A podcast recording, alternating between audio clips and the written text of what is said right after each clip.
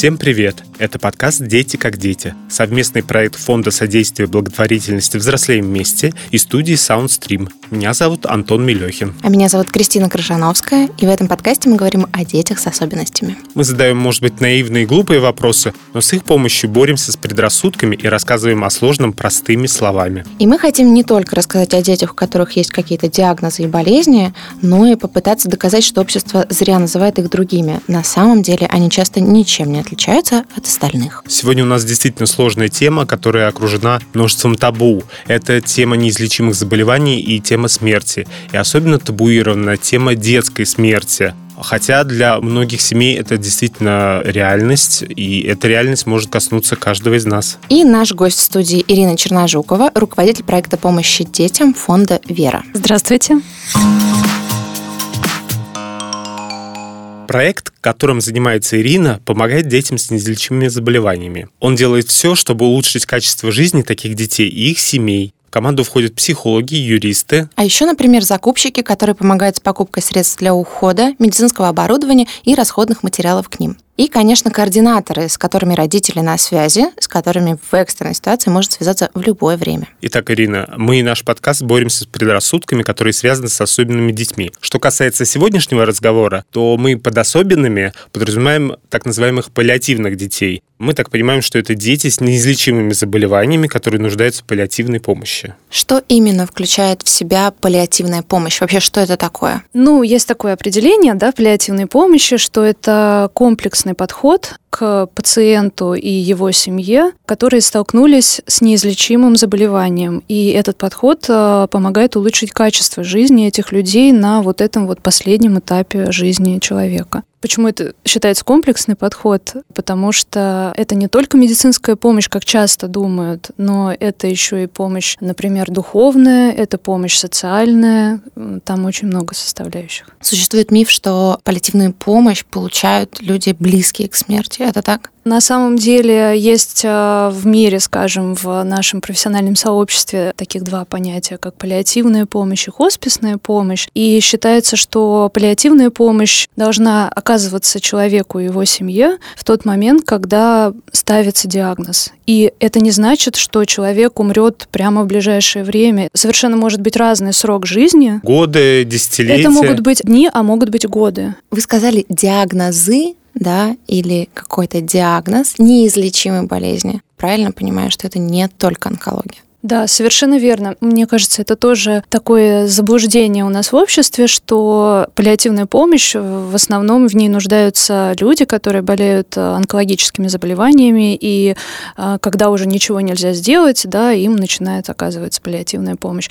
На самом деле есть огромное количество, к сожалению, огромное количество болезней, которые тоже неизлечимы, в течение которых у пациента не наступит улучшений. Мы не говорим в этих случаях о реабилитации, и тогда им тоже нужна паллиативная помощь. Например, это достаточно распространенный диагноз, да, который мы слышим ДЦП, но есть такие дети с ДЦП, состояние которых предполагает получение паллиативной помощи. Они будут жить довольно долго еще, да, но э, их состояние будет постепенно ухудшаться, просто не так быстро, как, например, с онкологическими. И это не значит, что им не нужно оказывать эту помощь. Э, это могут быть последствия травм, когда дети травмируются, да, и мы все это понимаем, и такое, к сожалению, происходит и в автокатастрофах, например. И да, тоже их состояние предполагает, что они будут получать эту помощь. А вы сказали, что это комплексная помощь, да? Она и духовная, и медицинская. А можете поподробнее рассказать, что входит вообще в эту помощь? Будет правильно сказать, что во главе должна стоять именно медицинская помощь, потому что пока человек находится в мучительных каких-то состояниях, да, он вряд ли будет восприимчив к каким-то другим э, сферам своей жизни, в том, что ему было, может быть, раньше интересно и важно. И когда медицинская помощь оказана в полном объеме, когда ребенок, например, обезболен, когда ему комфортно, уже в этом случае можно о чем-то разговаривать и помогать, и поддерживать, например, психологически, да, или духовно его родителей и его самого самого, когда они не видят, что ребенок э, мучается или там, да, испытывает э, какие-то состояния, а они видят, что с ним все в порядке и начинают больше обращать внимание на себя и на какие-то другие аспекты своей повседневной жизни. В чем состоит вот та помощь, которая оказывается семьям, близким людям? Чаще всего, ну, в подавляющем большинстве случаев мы общаемся именно с родителями, потому что либо ребенок находится в таком состоянии, что он, допустим, уже не может разговаривать или, в принципе, не очень интеллектуально сохранен. И, конечно же, получается, что, наверное, центром входа да, в семью чаще бывает мама. И в этом случае с мамой мы решаем все организационные вопросы да, по оказанию помощи их семье. Мы им а, рассказываем о тех возможностях, которые предполагает сейчас, допустим, законодательство, чтобы они могли получать помощь не только от фонда Вера, но и у себя от э, учреждений, которые у них в городе есть. И э, с ними же работает наш психолог или с обоими родителями. У меня есть подозрение, что с родителями нужно говорить определенным образом и как бы поддерживать их определенным образом вот в принятии известия и в том, как вести дальше дела и как самого себя поддерживать, чтобы быть в состоянии поддерживать ребенка. Я бы разделила эти две стороны этой работы, потому что я понимаю, что с родителями надо разговаривать честно. Я понимаю, что мы не вправе поддерживать какие-то иллюзии, но при этом мы никогда не будем там акцентировать их внимание на каких-то негативных э, сторонах болезни, например, ребенка. Мы всегда доброжелательны, всегда вежливы и всегда стараемся действительно быть таким плечом для родителей. Действительно, к нам приходят э, в проект э, семьи и мамы, в частности, да, которые находятся в очень разных состояниях, ну, прямо очень. Кто-то в абсолютном замешательстве, а кто-то, наоборот, уже прошел очень долгий путь, э, боролся с местными врачами или еще с какими-то там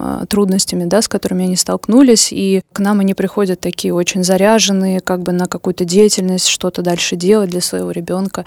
И, конечно, мы всегда находим какой-то индивидуальный язык в этих случаях. И здесь, наверное, нельзя как-то вот, э, ну, кроме общих принципов, которые я озвучила, наверное, какой-то прям универсальный вывести сложно. В том, что касается поддержки э, самих себя, мне кажется, что здесь очень важно профессиональное сообщество, когда мы имеем возможность, во-первых, обсуждать те ситуации, с которыми мы сталкиваемся в работе, потому что они, правда, иногда бывают тяжелыми и шокирующими даже, а, с нашими коллегами, с специалистами, медиками, которые тоже, естественно, да, как бы нас а, очень поддерживают в понимании того, что происходит, например, с ребенком. И со специалистами, психологами, потому что да, это нагрузка, и нам тоже нужна своего рода супервизия, и, в общем-то, мы ее себе тоже организовываем. А с какими состояниями обычно к вам приходят дети и, собственно, какие ограничения их сопровождают? Подопечные вот нашего проекта, они на самом деле тоже очень разные, потому что если мы возьмем такой вот совсем крайние точки этого спектра, то, наверное, это ребята, которые находятся в состоянии комы или близком к ней. Они, конечно, не могут разговаривать, они невербальные, они не шевелятся, и в данном случае это скорее, ну, как бы поддержание э, такого благополучного состояния э, физиологического столько, сколько это необходимо. И есть ребята, у которых а, заболевание, допустим, только проявилось, они абсолютно сохранны интеллектуально, они выглядят как обычные дети и начинают терять а, свои, например, первые двигательные навыки. То есть а, родители начали что-то замечать, стали искать причину. Как правило, это сопровождается очень долгими исследованиями, когда это такие какие-то еще первичные, не, не очень явные могут быть признаки, и врачи, к сожалению, не всегда могут поставить по ним диагноз сразу. Может и... быть, какой-то пример приведете, как это происходит? Да, например, эм, заболевание, которое, наверное, тоже вы слышали много раз, это СМА, спинально-мышечная атрофия. И в зависимости от э, типа этого заболевания, оно может быть более агрессивным, когда ребенок рождается сразу с признаками, а может быть менее агрессивным, когда уже у, там, не знаю, допустим, двух-трехлетнего ребенка, который уже ходил, бегал и был как обычным, начинают появляться первые какие-то признаки, когда он, допустим, допустим, не знаю, с трудом начинает э, вставать, да, или спотыкается все чаще. Слава богу, эта тенденция меняется, но вот э, у нас есть семьи, которые несколько лет э, ходили по врачам и искали причину этого заболевания. В конечном итоге оно заканчивается тем, что у ребенка или уже у выросшего да, ребенка мышечная система отказывает ему, и он начинает испытывать трудности с дыханием, ну и в конечном итоге это заканчивается смертью. Так, но э, проходит достаточно много времени, я так понимаю, по крайней мере, может пройти много времени до э, момента смерти, и в это время человек живет, ребенок живет, он чем-то увлекается, у него есть хобби. Для этого есть какие-то специальные программы? На самом деле это действительно так. Если ребенок полностью даже или частично да, сохранит, если ему доступны какие-то способы коммуникации, конечно же, у них есть увлечения и какие-то занятия, которыми они могли бы заниматься. У нас в программе, например, есть э, девочка, которая у нас несколько лет в проекте, и она еще вот будучи, ну, в общем-то, таким а, еще ребенком, она уже любила рисовать и занималась э, творчеством, делала какие-то брошки и поделки, продавала их на ярмарках потом, и сейчас она учится на дизайнера. Есть мальчик, который очень увлекается кулинарией, но у него нет возможности физической э, готовить самостоятельно. Он готовит мамиными руками, как вот э, говорит о нем его координатор. И у него даже точно был, сейчас вот не знаю, но был блог на YouTube, например. И это такие примеры, ну, вообще разносторонних увлечений таких детей. В этом смысле они совершенно не отличаются от обычных ребят. Если же дети, допустим, не очень сохранны, то, конечно же, есть специальные методики, да, какие-то образовательные, а, которые позволяют с ними вступать в коммуникацию и как-то их э, учить.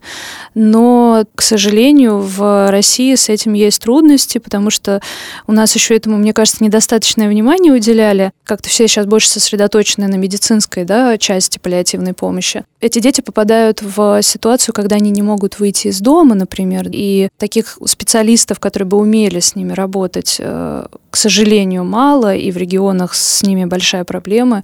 И вот в этом случае они очень ограничены в этих возможностях. Специалисты в смысле учителей? Профессионалы именно в области специальной педагогики. Под специальной педагогикой мы понимаем определенный подход, или это включает в себя классическое образование в том числе? С классическим образованием, наверное, проблем меньше, потому что все-таки даже если есть сложность с посещением школы, то система сейчас в основном организована так, что к ребенку приходят учителя из обычной школы. Но если мы говорим об обучении, которое требует э, именно специальных каких-то методик и знаний в этой области, то, конечно, такого не хватает очень этим детям.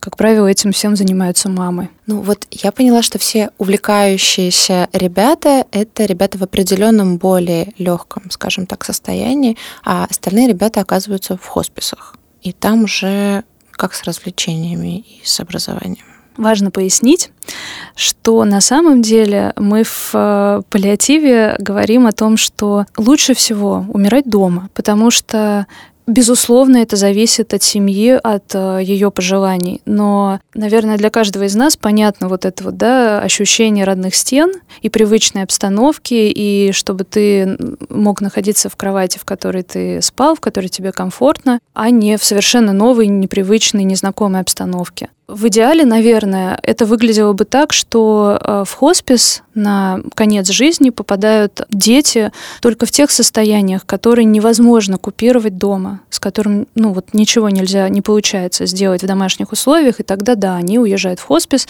где с этим можно справиться. И тем не менее, когда там, то, про что я говорила, да, ребенка получается вернуть э, в более-менее комфортное ему состояние физическое, то, конечно же, в детских хосписах, про которые вот мы слышим из разных регионов, они сейчас появляются, и в тех, которые уже есть, это очень насыщенная хочется сказать, культурная программа, потому что туда приходят волонтеры, туда приходят животные терапевты, туда приходят э, люди, которые устраивают какое-то шоу для детей, и да, и, и обучению там тоже есть место, абсолютно. Ну, то есть это выглядит не как классическое медицинское учреждение, а прямо как место праздника? Мы говорим, что хоспис — это дом. Это не больница, Ну да, я э, казенными словами да, называла это медицинским учреждением.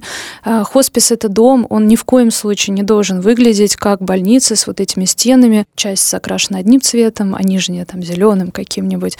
Никогда. Это место, где висят картины, где цветное постельное белье, где исполняют э, желания ребенка, где у него есть э, все необходимые технические приспособления для того, чтобы выйти э, из комнаты и погулять во дворе, где он э, встречает огромное количество людей, каких-то э, животных, каких-то, не знаю, погоды, растений. Это все очень насыщает э, эти дни в хосписе это не всегда про конец жизни, потому что если мы говорим про ребят, у которых э, прогноз дожития, он может быть, допустим, несколько месяцев или несколько лет, у них могут наступать такие состояния, когда действительно, вот как я говорила, да, не получается купировать их дома, и тогда они могут быть госпитализированы в хоспис, побыть там какое-то время, им помогут, им подберут терапию, состояние стабилизируют, и после этого они поедут домой и проведут там еще какое-то время спокойно. Вот это время в хосписе родители, они где? Они вместе с детьми живут или они э, приходят в гости? Как это все организовано?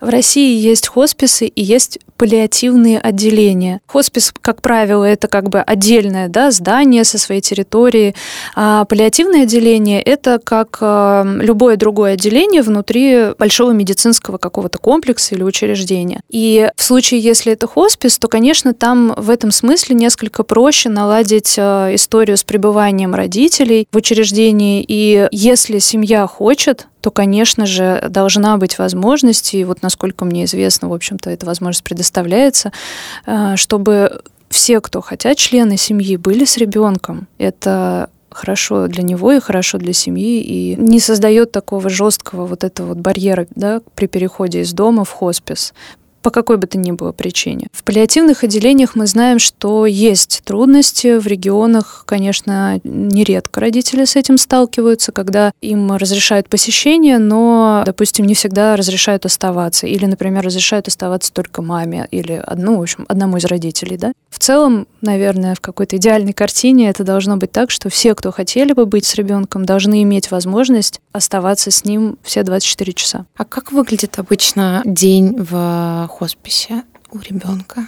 какой-то распорядок. Это как в больнице встать в 6 утра, принять таблетки, померить температуру, потом какое-то безумие, потом невкусный завтрак, потом надо поспать, но успеть до процедур там и так далее. Или как? Те хосписы, которые я видела в России, конечно, выглядят совсем не так. Потому что если ребенок хочет встать не в 5 часов утра или в 6, когда там медсестра да, должна дать таблетки, а в 11, в 12 и вообще когда захочет, или вообще проснуться и лечь спать снова, ради бога, это место, в котором каких-то строгих правил и регламентов, ну, в идеале не должно быть, потому что а, к чему это все? А, и, конечно, еда – это одно из самых доступных удовольствий, довольно э, быстро реализуемых, которые можно сделать, дать ребенку или его маме. И история, когда ребенок говорит, вот я бы хотел съесть это, и ему готовят конкретно под него, это абсолютно нормальная история. А как он проводит день, да как хочет на самом деле. Если в хосписе есть какая-то активность, в которой он может принять участие, конечно же, его туда позовут, привлекут и предложат в этом поучаствовать. Если же он, наоборот, не хочет, или его состояние такое, что ему лучше, допустим, быть, не знаю, немножко в приглушенном свете и без шума, то это тоже абсолютно предоставлено ему, допустим, в его палате с его мамой побыть. Ирина, мне очень нравятся вот эти истории с исполнением желаний детей. А можете еще пару примеров привести? Что-то хотел ребенок, может быть, не совсем обычное, и получалось ему это дать. Потому что это действительно как-то очень радует, обнадеживает. У нас есть девочка, она уже девушка, Илина, она не, живет не в Москве, но она очень увлекается Японией, и всем, что связано с этой действительно такой э, уникальной страной. И, к сожалению, мы понимали, что ей э, сложно будет перенести какой-то такой переезд туда, но мы ей организовали Японию в Москве.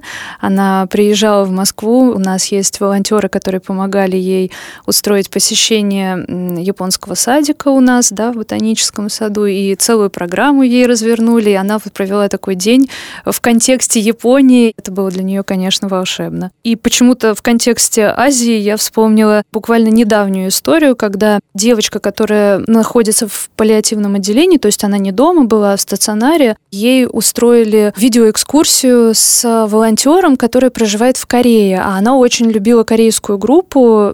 Не хочу сейчас соврать их название, не помню, но, э, наверное, тоже знаете, есть такие популярные молодежные группы мальчуковые.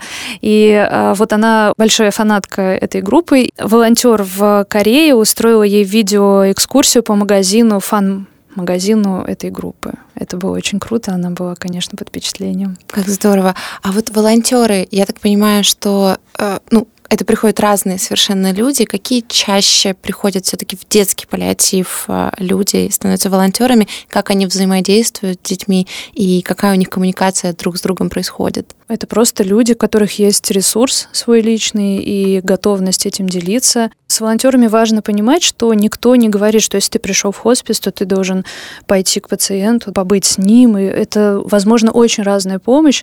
Людям иногда важно просто ну, как бы для себя ощущать, что они сопричастны и вот находятся в этом месте и могут делать какую-то работу, в которой им очень важно, чтобы им тоже было комфортно. Просто если человеку хочется общаться с детьми, он может пойти волонтерить в детский хоспис, например. Важно понимать, что тема смерти, она такая немножко сакральная, и она привлекает очень разных людей. Кто-то идет волонтерить в хосписные да, учреждения, потому что им важно справиться со своим страхом.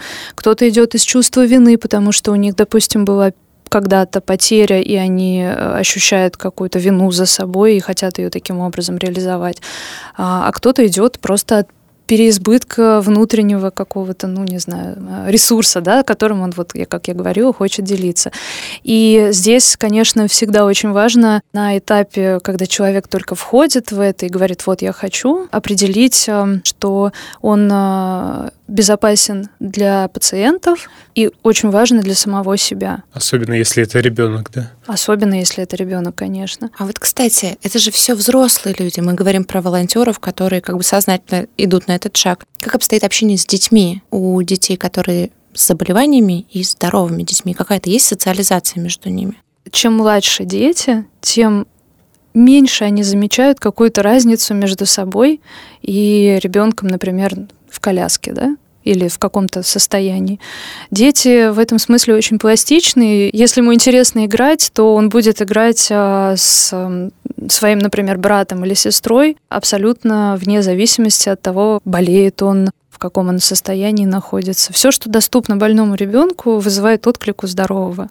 И это происходит очень естественным путем, и как-то, по крайней мере, из того, что я наблюдала, и из того, что а, мы знаем по рассказам родителей, это так. То есть не получается так, что это, напротив, большой стресс для той и другой страны? Нет, и мне кажется, это тоже одно из заблуждений, потому что, например, мы знаем истории, когда заходит речь о строительстве хосписа, да, где-то в каком-то городе, и жители окружающих Пугаются. домов, они говорят, мы это будем видеть, наши дети это будут видеть, как будто бы умирающий ребенок, он просто вот э, где-то у них будет находиться там, вот, не знаю, перед окнами, да. Конечно же, это все происходит совершенно не так. Нас на такие общество, скажем так, на такие высказывания толкает, конечно же, страх. Когда по факту люди видят, что на территории хосписа праздник, они приходят и присоединяются со своими детьми к этому празднику и проводят время вместе и понимают, что этого не надо бояться. И, видимо, только таким образом можно как-то снимать это напряжение в обществе и адаптировать его к теме паллиатива и больных детей. Так, от слова праздник перейдем к тяжелому вопросу. Вот Взрослые боятся контакта своих детей с детьми, которые болеют и ждут смерти, назовем это так. Как родители должны поговорить со своим ребенком о том, что с ним происходит, почему он так часто появляется в больницах, и он не может пойти в обычную школу и так далее. То есть он уже понимает, что с ним что-то не так, но что в его будущем, как бы в ближайшем, случится нечто. На самом деле, я считаю, что от ребенка не надо скрывать и табуировать перед ним тему смерти. Если его когнитивные способности и умственные способности позволяют ему осознавать, что с ним происходят какие-то перемены, и он задает главные вопросы, начинает задавать еще, да, то, конечно же, нужно рассказывать честно и в той форме, которая доступна ему по его возрасту. Это сугубо мое мнение, но я не очень люблю, хоть и никогда, конечно, не скажу, надо говорить так и не говорить это разговоры про там, небеса, вот улетела на облачко, вот это вот. А, мне кажется, что детям, конечно, очень сложно осознавать а, конечность, чего бы то ни было. Ну, это вообще странное такое ощущение, когда ты совсем ребенок, и у тебя вот что-то такое каждый день, как новая жизнь. И мне кажется, что можно говорить, допустим, а, о его состоянии, или, например, если в семье есть да, человек, который постепенно угасает, на доступном ребенку уровне. Можно говорить, что дедушка заболел, что он перестал двигаться и перестал дышать, он э, уже не может быть с нами. Потому что если просто сказать «дедушка умер», то ребенок будет э, задавать какие-то вопросы и ставить родителей в тупик, увидит напряжение и ну, как бы останется с каким-то непониманием в конечном итоге. А почему тема смерти и неизлечимых заболеваний так табуирована у нас в обществе? Очень глобальный вопрос из сферы, наверное, какой-то морально-этической, а, потому что мы ее очень боимся.